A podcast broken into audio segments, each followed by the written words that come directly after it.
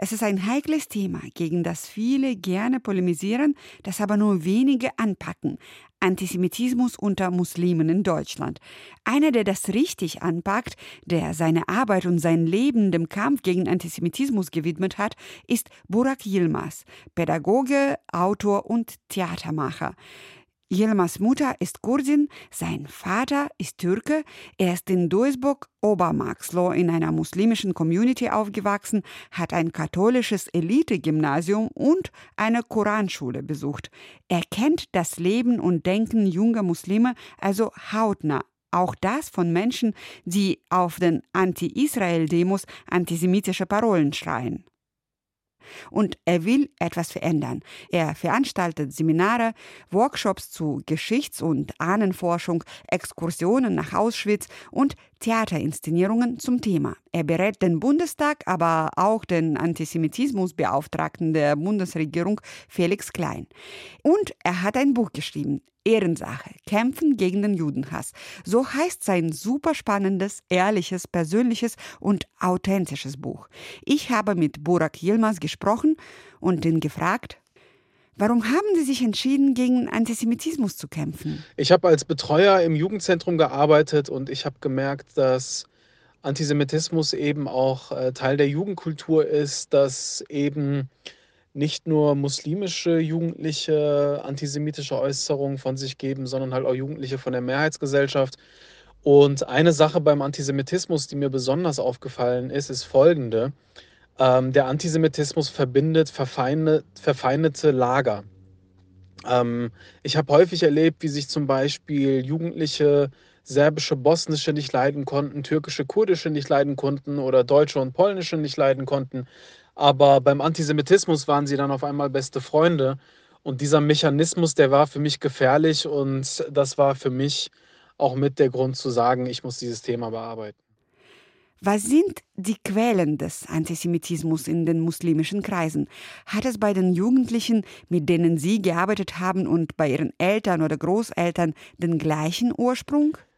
Der Antisemitismus in muslimischen Kreisen hat häufig zwei Ursachen. Erstens kann er religiös begründet sein. Das haben wir zum Beispiel auf den sogenannten Anti-Israel-Demos gesehen, wo versucht wurde, Antisemitismus religiös zu begründen und äh, eben auch Teil von einer islamistischen Erzählung ist. Und auf der anderen Seite ist der Antisemitismus Israel bezogen. Das heißt, es geht eigentlich gar nicht mehr darum, äh, den Staat Israel oder seine Politik zu kritisieren, zum Beispiel die Siedlungspolitik oder die Benachteiligung von, ähm, von arabischen Israelis oder auch Palästinensern, sondern es geht darum, dass diese Kritik instrumentalisiert wird, um dem gesamten Staat und der israelischen Bevölkerung ihre Existenz abzusprechen. Also da ähm, ist eigentlich eine ganz klare, wird eigentlich eine ganz klare rote Linie überschritten und daher ist der Antisemitismus auch Israel bezogen. In Ihrem Buch beschreiben Sie, dass der Antisemitismus für viele junge Muslime identitätsstiftend ist. Die Jungs definieren sich also ein Stück weit über ihren Judenhass. Jüdisch ist alles, was sie nicht wollen. Wie kann man dagegen ankämpfen? Im Kampf gegen Antisemitismus brauchen wir erstmal ein kritisches Selbstbild, weil das Selbstbild unserer Gesellschaft ist, wir haben Antisemitismus aufgearbeitet, wir haben das überwunden und das ist Teil der Vergangenheit. Und dieses Selbstbild ist eigentlich sehr trügerisch, weil wenn wir uns die Statistiken anschauen, in den letzten Jahren, in den letzten drei Jahren gab es jeweils einen Anstieg antisemitischer Gewalt äh, zwischen 20 und 30 Prozent. Das heißt, dieses Selbstbild gehört auf den Prüfstand und auch wir als Gesellschaft müssen uns eigentlich kritisch hinterfragen, warum wir es nicht schaffen, über Antisemitismus zu sprechen oder warum wir eigentlich immer nur dann über deutsche Jüdinnen und Juden sprechen, wenn es um Antisemitismus geht und dass wir sonst eigentlich nicht in der Lage sind, auch das gegenwärtige jüdische Leben wertzuschätzen oder überhaupt zu sehen. Und von daher finde ich, dass wir da gesellschaftlich vieles tun können, vor allem auch eben ähm, an den Schulen Wir könnten an den Schulen viel mehr Begegnungen schaffen. Wir könnten Biografiearbeit als Teil des Unterrichtes installieren. Wir könnten den Nahostkonflikt als Teil des Unterrichtes installieren. Und vor allem könnten wir in den Schulbüchern vermitteln, dass das jüdische Leben in Deutschland nicht nur zwischen 33 und 45 existiert hat, sondern auch davor und vor allem danach. Also auch die Auseinandersetzung mit dem Nachkriegsdeutschland, auch mit der, die Auseinandersetzung mit der Migration nach dem Zweiten Weltkrieg. Das ist etwas, das steckt noch in Kinderschuhen und das können wir in den nächsten Jahren vorantreiben. Wenn antisemitisch eingestellte Jugendliche sich öffnen und den Hass hinterfragen oder ablegen, werden sie dann von ihrer Familie oder ihrem Umfeld abgelehnt. Das haben sie auch in ihrem Buch geschrieben. Gibt es dann Rückschläge für sie und für die Jungs auch? Wenn Jugendliche ihren Antisemitismus hinterfragen, dann ist es oftmals so, dass im Freundeskreis sehr viel Unverständnis da ist. Dass Leute sagen, hä, warum interessierst du dich jetzt auf einmal für die Juden? Äh, warum packst du dieses Thema jeden Tag irgendwie auf die Agenda? Und da merke ich, dass sie innerhalb ihres Freundeskreises geächtet werden können. Es kann aber auch sein, dass es im Freundeskreis dann Stimmen gibt, die sagen, ey, ich finde das cool, was du machst und ich möchte da mitmachen. Was ist das für ein Projekt, wo du da mitmachst?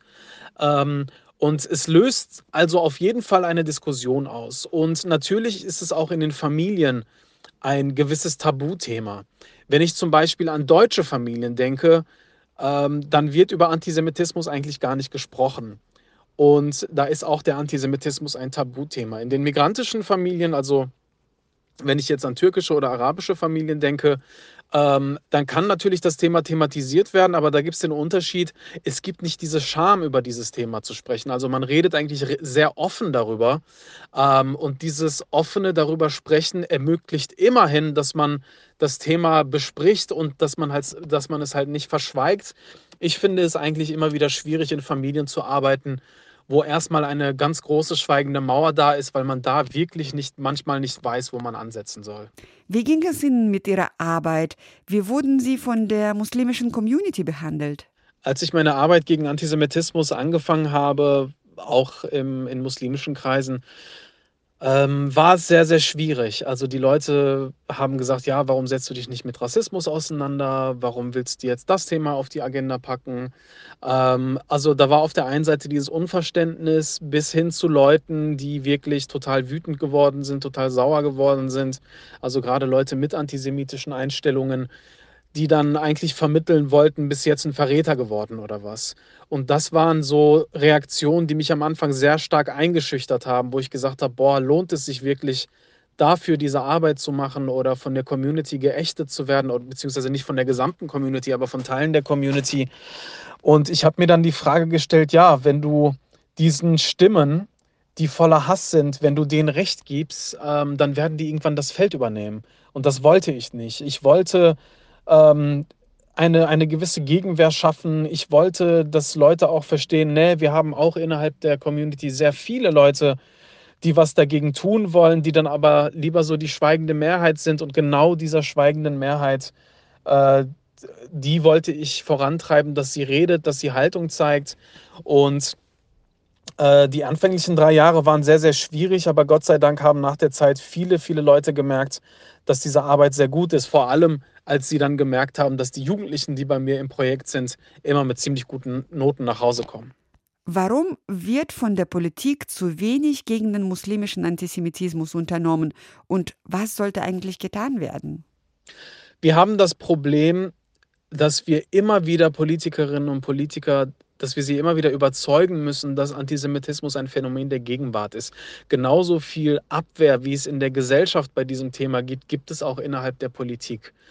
Und da merke ich, dass es schwierig ist, dieses Thema nach vorne zu stoßen oder eher gesagt, gewisse Strategien zu vermitteln. Natürlich ist in den letzten Jahren ähm, so einiges passiert, aber es reicht eigentlich noch nicht. Wir bräuchten flächendeckende Strategien, sowohl für die Justiz und für die Polizei, dass dann eine neue Sensibilisierung stattfindet, als auch im Bildungssystem. Also wir brauchen einen gesamtgesellschaftlichen Kraftakt, um endlich zu verdeutlichen, dass wir Antisemitismus angehen und dass wir Antisemitismus problematisieren und ihn auf allen Ebenen bekämpfen. Und genau das ist mir ein Anliegen eben auch zu vermitteln und deswegen halt auch in der Politik, weil sie eben äh, diese flächendeckenden Strategien voranstoßen können. Ähm, und äh, da brauchen wir eben nicht nur eine aktive Zivilgesellschaft, die, die Antisemitismus bekämpft, sondern vor allem eine Politik, die die Strukturen und das System dafür schafft. Das sagt der Duisburger Pädagoge Burak Yilmaz. Sein Buch Ehrensache Kämpfen gegen den Judenhass ist schon vor einem Jahr bei dem Verlag Surkamp erschienen.